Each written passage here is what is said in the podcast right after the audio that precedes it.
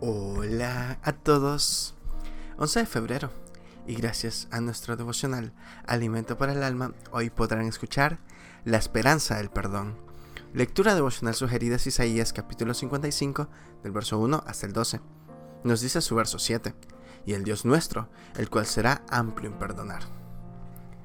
Como seres humanos y debido a nuestras imperfecciones, en algún momento ofenderemos, insultaremos o agrediremos a nuestro prójimo.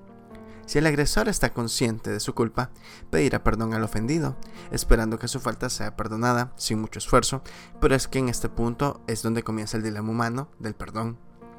Algunas de las frases que vienen a la mente y condicionan el perdón son las siguientes. Yo perdono, pero no olvido. Dar es de humanos, pero perdonar es divino. Y dependiendo de cuál haya sido el error cometido por el agresor, se complicará más o menos la decisión de perdonar. La falta de perdón levanta barreras y socava cualquier relación.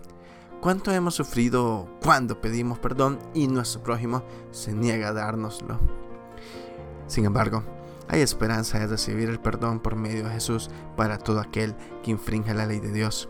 En nuestra condición humana, si estamos conscientes de nuestra culpabilidad, necesitamos ser absueltos de nuestras faltas. Hemos ofendido a Dios y urgimos su perdón. El amor de Dios es extenso y está lleno de compasión y no pone mayor condición que la de un arrepentimiento genuino. Que le miremos a Él y estemos dispuestos a perdonar a nuestros hermanos si queremos ser perdonados.